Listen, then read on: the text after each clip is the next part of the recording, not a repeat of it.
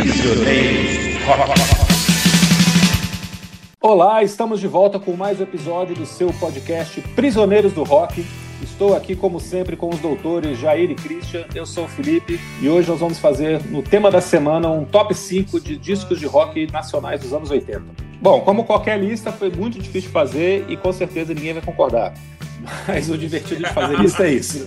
Exatamente. Nem a gente concorda, né? Com o resultado Nem a final. gente concorda. A gente fez um, escolheu um critério aqui de, de atribuir pontos a, a cada colocação e com isso a gente conseguiu chegar em cinco, mas com alguma discórdia que depois a gente vai comentar. É, Christian, você quer falar do quinto lugar então? Eu tô sem a lista aqui. É, Qual é o quinto lugar? Qual é o quinto lugar? Me, me, me, me rememore o que, que ficou em quinto lugar. Quinto lugar ficou Ira Vivendo e Não Aprendendo. Vivendo e não aprendendo, eis o homem, esse sou eu, que se diz seguro, que se diz maduro. Seu amor hoje me alimentará amanhã. O Cara, o disco Vivendo e Não Aprendendo, do Ira, é parte integrante da minha pré-adolescência, ali, adolescência. É um disco com muitas, assim, muitas músicas boas, né? Os grandes sucessos da banda, Envelheça na Cidade, Dias de Luta, eh, Nas Ruas, enfim, muitas músicas, é, uma guitarra bem tocada, baixo bem tocado, bateria bem gravada, né? O Nazi cantando bem, né? Acho que atualmente ele está um pouco mais combalido aqui, com todo respeito, mas um, um vocal que foi, foi prejudicado pelo tempo, vou chamar aqui de tempo, né? Ah, o tempo tá bom, né? Tá de bom grado. Mas tem faixas ao vivo, tem Pobre Paulista, é, Vitrine Viva, uns experimentos ali com, com uma coisa meio mais funkeada. Gosto muito dos trabalhos anteriores ali, o, o próximo disco também é, é muito bacana, mas esse para mim ficou como o melhor trabalho do Ira e um, e um, e um trabalho que eu acho que não fazia feio ali com, com os outros grandes ali do rock nacional da época. Eu sou um fã incondicional desse disco até hoje. Não, não sei, não, não teria nada de negativo para falar, na verdade. Ainda tem um, um teminha, um teminha com orquestra, né? O, Flores em Você. enfim, um descasso, um descasso de, de uma grande banda que não, não repetiu, na minha opinião, é, essa excelência atingida nesse álbum. é o clássico supremo realmente do Ira, né? É o Nevermind do Ira. É o segundo álbum repleto de hits, é, tocou realmente muito. Até hoje é uma delícia é, tocar Envelheço na Cidade no violão. Eu não tenho esse disco em vinil. Eu, aliás, eu não tenho nem em CD. E eu tenho psicoacústica. Eu ouvi Olha muito mais o psicoacústica do que o vivendo e não aprendendo. E o psicoacústica é o esquisito né, do, do Ira. Quando eu penso no Ira, eu acabo pensando mais na sonoridade estranha, né, hipnótica lá do psicoacústica do que no pop do Vivendo e Não Aprendendo. Mas eu gosto disso, sem dúvida. tá? Ah, é o disco mais equilibrado da banda, é o disco mais pop no sentido de ser mais fácil de escutar, realmente não tem faixa ruim. Eu acredito que as duas últimas são um pouquinho inferiores porque são versões ao vivo, né? Eles tinham Ah. gravado Gritos na Multidão em Pobre Paulista num compacto, que é a estreia do Ira em vinil. A gravadora queria que eles colocassem essas músicas no disco em regravações e eles não toparam. Eles acabam colocando as versões ao vivo, que aí cai, um- cai um pouco porque a qualidade dessas gravações ao vivo não são tão boas e destoa da sonoridade do restante do disco. né? Tem grandes hits aqui, eternos, Embeleza na Cidade, Dias de Luta, 15 anos. Mas a música que mais tocou foi Flores em Você, porque foi a abertura de uma novela. de todo meu passado, boas e más recordações. Quero e lembrar tudo depois. Nessa vida passageira, eu sou eu, você é você. Isso é o que mais me agrada, isso é o que me faz dizer que vejo flores em você. Eu lembro da novela, chamava O Outro. Isso, isso, tava procurando aqui. Foi o disco mais vendido do Ira, acho que talvez o acústico tenha vendido mais, de estúdio com certeza vai ser o disco mais vendido da banda. E Flores em Você é uma música que remete facilmente a Eleanor Rigby, pelos arranjos Sim. de corda, Mas, além de Eleanor Rigby, eu acho que uma influência mais direta, uma inspiração mais direta é o The Jam. The Jam tem uma faixa muito parecida com Flores em Você, que chama Smithers Jones, que tem um, esse mesmo tipo de arranjo. E o The Jam é uma banda que o Ira gosta bastante, né? Inclusive porque o The Jam também tem aquela coisa do revival do mod. É verdade. Mod, que é um, um movimento cultural inglês dos anos 50, anos 60 e o The Jam faz esse revival do mod no final dos anos 70 e o Ira, inclusive o Ira tem uma música chamada Ninguém Entende um Mod. Ninguém Entende um Mod, é verdade. É. Então acho que Flores em Você bebe muito dessa música do The Jam, que chama Smear Jones, se eu não me engano, do terceiro ou do quarto disco. Legal, não, legal. É, não é um parecido a ponto de ser um, um plágio, estou dizendo isso, é parecido a Sim, sim, ela evoca, né? Evoca mesmo. É, evoca. Uma inspiração direta. Eu acho que o Ira, infelizmente, se perde no, no, sentido comercial com psicoacústico, apesar de ser um excelente disco, e depois nunca mais consegue repetir um álbum tão equilibrado, tão coeso. Apesar que eu acho que o sétimo disco, chama Sete, inclusive, também é muito bom. Uhum. É uma banda, e é uma banda que eu acho que é subestimada. Ela poderia ser mais reconhecida como um, um grande grupo dos anos 80 aí. Quem ficou em quarto lugar?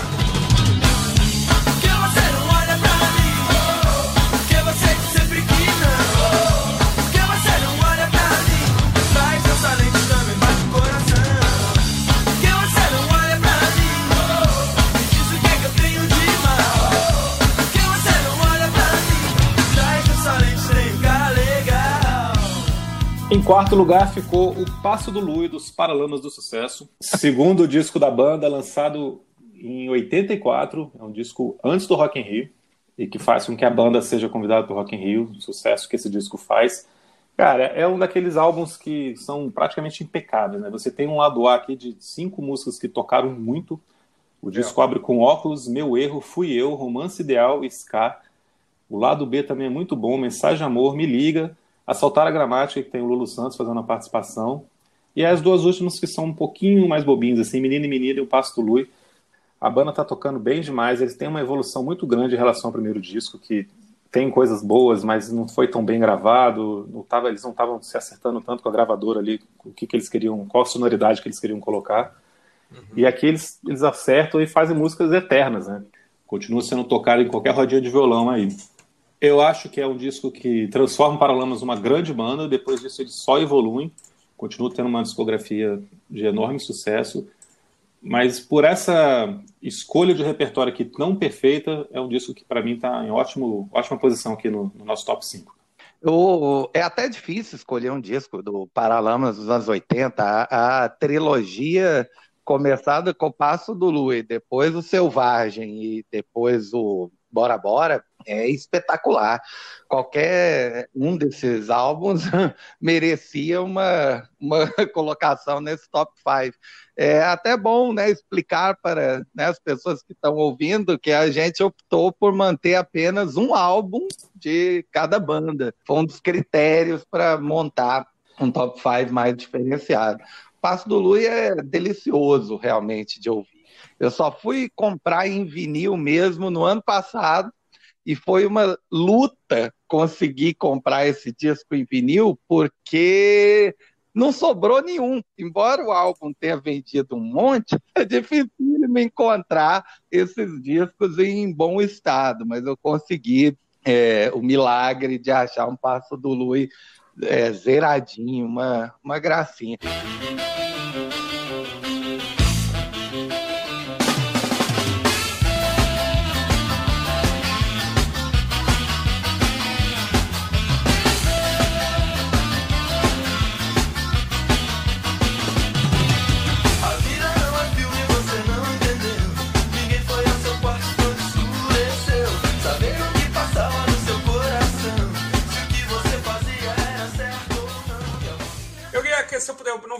Nada, senhores. Só vou dizer que é um grande disco, realmente. Está muito justo nessa quarta posição. É o que vocês falaram. É um disco com 10 faixas em que, em que oito são muito boas e duas são mais ou menos. É um disco em que a banda se, se afirmou mesmo, virou uma banda grande. E como a gente, a gente deve fazer um dia aqui também um Paralamas disco a disco, foi melhorando também. É, talvez com uma longevidade maior que os Titãs, né? Que a gente falou dos Titãs aqui com algumas quedas e tal acho que os Paralamas ainda, ainda mantiveram um nível criativo muito alto por mais tempo, talvez. Né? Muito bem. Terceiro e vamos para o terceiro lugar.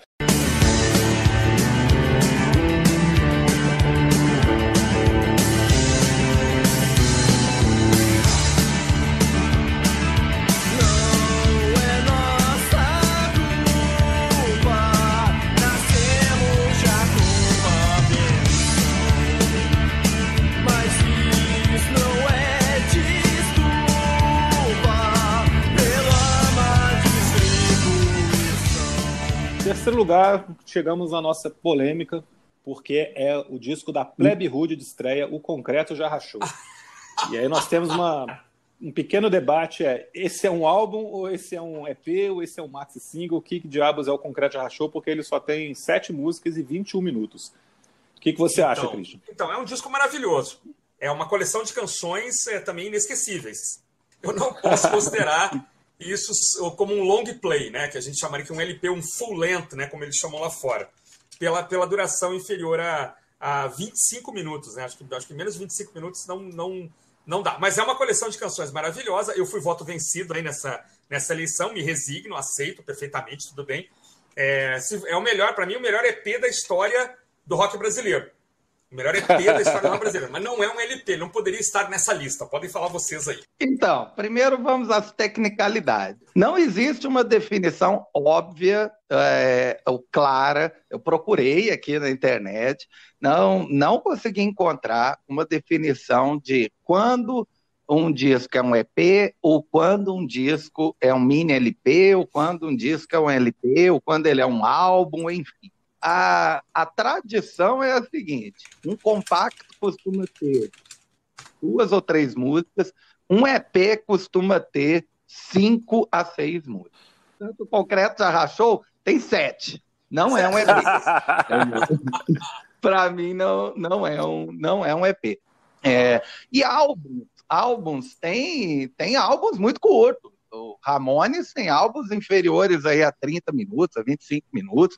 Não é difícil de encontrar bandas que provavelmente fizeram álbuns curtos. Então, terminando as tecnicalidades, o disco é perfeito. Né? São sete faixas, sete são magníficas e duas são hinos eh, eternos, principalmente para um brasiliense, coisas é. como Até Quando Esperar ou Proteção Senhor, piedade. Quero morrer ouvindo essas músicas, literalmente. Para mim, inclusive, é o melhor disco do rock nacional dos anos 80. Né? Eu coloquei em primeiro lugar na minha lista. Eu concordo com o autor lá de B-Rock, da. Ele também coloca esse álbum como a essência do, do rock nacional, justamente por ter sido cru, ter sido gravado é, de uma forma rápida, mas uma qualidade imensa. Finalmente já tinham aprendido né, a gravar rock. O produtor, se eu não estou errado, é o Herbert Viana, né? Pois é, eu ia falar isso. O Herbert Viana é o produtor, exatamente. Ele aproveita da experiência que ele já tinha desenvolvido aí com o Paralamas para colocar mais peso. É um álbum devastador. Os vocais duplos em particular, são muito bem gravados para a época, em Brasília, que você tem aquele confronto dos dois vocais, mas eles ficam, às vezes, cantando ao mesmo tempo, e ainda assim você ouve com bastante clareza, o que significa um trabalho de é, edição e mixagem primoroso. Para mim, é um, é um álbum que vai estar no Panteão Eterno. E eu chamo de álbum sim.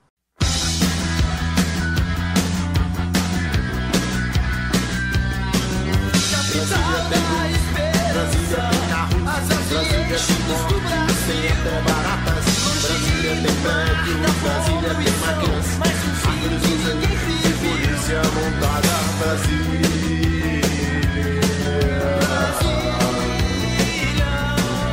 Brasília tem centros comerciais. Muitos porteiros e pessoas. É, a chama de mini LP, mas tudo bem. A Wikipédia, o que é a Wikipédia? Então, duas coisas sobre essa questão técnica. Né? Mini LP foi uma coisa inventada pelas gravadoras brasileiras para lançar artistas novos e, e, ter menos risco nesse lançamento. Então, eles gravavam menos faixas, tinham menos custos, e se desse certo, deu, se desse errado, o prejuízo ia ser menor. Então, se eu não me engano, de cabeça que eu estou lembrando de três mini LPs foram lançados, é o do Zero, do Inocentes, Panic SP e a Plebe Hood. E aí o problema não. é que o Mini LP chegava nas lojas com o mesmo preço de um álbum, não tinha uma diferença. Então você tinha é só sete músicas, mas você estava pagando por 11, 12. E outra coisa para defender o Concreto Rachou, qualquer lista de, de, melhores discos dos anos 80 vai estar tá lá, Concreto Rachou. É verdade. Todo mundo considera como um álbum também, né? Não, não é só a gente que fica nessa discussão e chega na conclusão de que ele merece entrar na lista porque é um grande disco. apesar é de não ser um disco né? grande. É. Agora, eu não sei se esse disco seria tão lembrado se ele tivesse mais quatro ou cinco faixas. Pegando as coisas que a Plebe tinha composto já nessa época, que entram no disco seguinte, que no dia seguinte eles, eles gravam várias canções antigas, elas não são tão boas. Não sei também se na época eles fariam outros arranjos, como é que ia ser. Agora, a Plebe faz uma coisa nesse disco que infelizmente eles nunca mais repetem, que é isso que o Jay estava falando dos vocais duplos, né? Eles tinham essa grande qualidade de ter dois vocalistas com timbres bem diferentes, que souberam usar muito bem no Concreto Rachou e nunca mais repetiram. Você não tem nada nem próximo disso. Porque, tudo bem, Brasília é um escândalo, né, de absurdo. Como é que eles é. conseguem fazer um negócio tão bom, né? Os dois estarem falando é. ao mesmo tempo, versos diferentes. Mas eles fazem isso em Até Pode Esperar, eles fazem isso em Proteção. Em várias músicas tem essa, esse jogo das duas vozes. E eles nunca mais repetem. Não sei porquê, cara. É um absurdo que era uma coisa que chamou muita atenção na época, né? Que todo mundo ficava embasbacado com aquele negócio. Mas eu é acho que é um descasso mesmo, são pelo menos cinco faixas ali que são clássicos absolutos do rock nacional. Johnny, Proteção, Minha Renda, Até Quando Esperar, Brasília, são clássicos eternos do rock. Eu queria só relembrar, assim, que uh, essa questão das vozes é algo que a gente poderia ficar horas falando, né? É, depois, né, no, no, no, segundo disco, né, no Nunca Fomos, eu acho que você tem códigos, mas aí eles já não estão cantando ao mesmo tempo, né, Felipe? O que você quis dizer foi isso, né? Quer dizer, o Felipe canta um pedaço, aí entra o, o Jander, né, falando daqueles artigos fictícios da lei, né, e tal. É, então tem, uma, tem umas músicas que eles, eles uh, dividem as vozes, né? Um canta um pedaço, outro canta outro mas nunca mais com essa essa habilidade de cantar coisas diferentes ao mesmo tempo e ainda assim fazer todo sentido, né? Isso realmente acabou depois, né? É, eu lembro ainda de uma, de uma versão de Brasília que foi gravada, acho que é Brasília, foi gravada especialmente, acho que para um programa da Globo, que no final é, eles, eles entram numa swingueira danada, a música entra num groovizão, e aí o, o, o Felipe volta a cantar, né? A letra e o, e o Jander fica ao fundo cantando o Tim Maia, Toma um Guaraná, suco de caju. Você lembra disso? Eu não sei que música que é. É proteção, é proteção. É proteção, né? Foi gravada pro Clip Clip. E alguns discos têm essa versão longa de proteção, né? Tem no, no cassete de Nunca Fomos São Brasileiros. Nossa, que maravilha. Só que sem Tim Maia. Porque aí o Felipe volta, né? Tropas de choque, né? É. E o Jander ao fundo toma Guaraná, suco de caju. Pô, isso é genial, cara. Isso é genial, assim.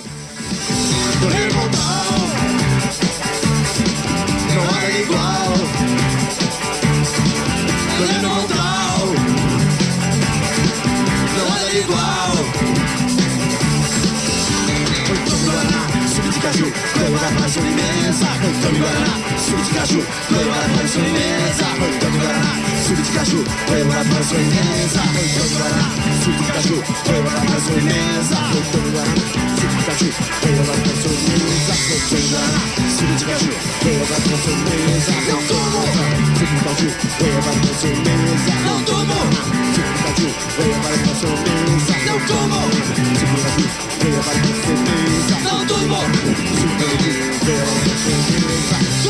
Choque e PMs armados mantém o fogo no seu lugar. Logo é preso, ideologia matar se alguém quiser se. Oposição reprimida, radicais calados deixa do povo é silenciada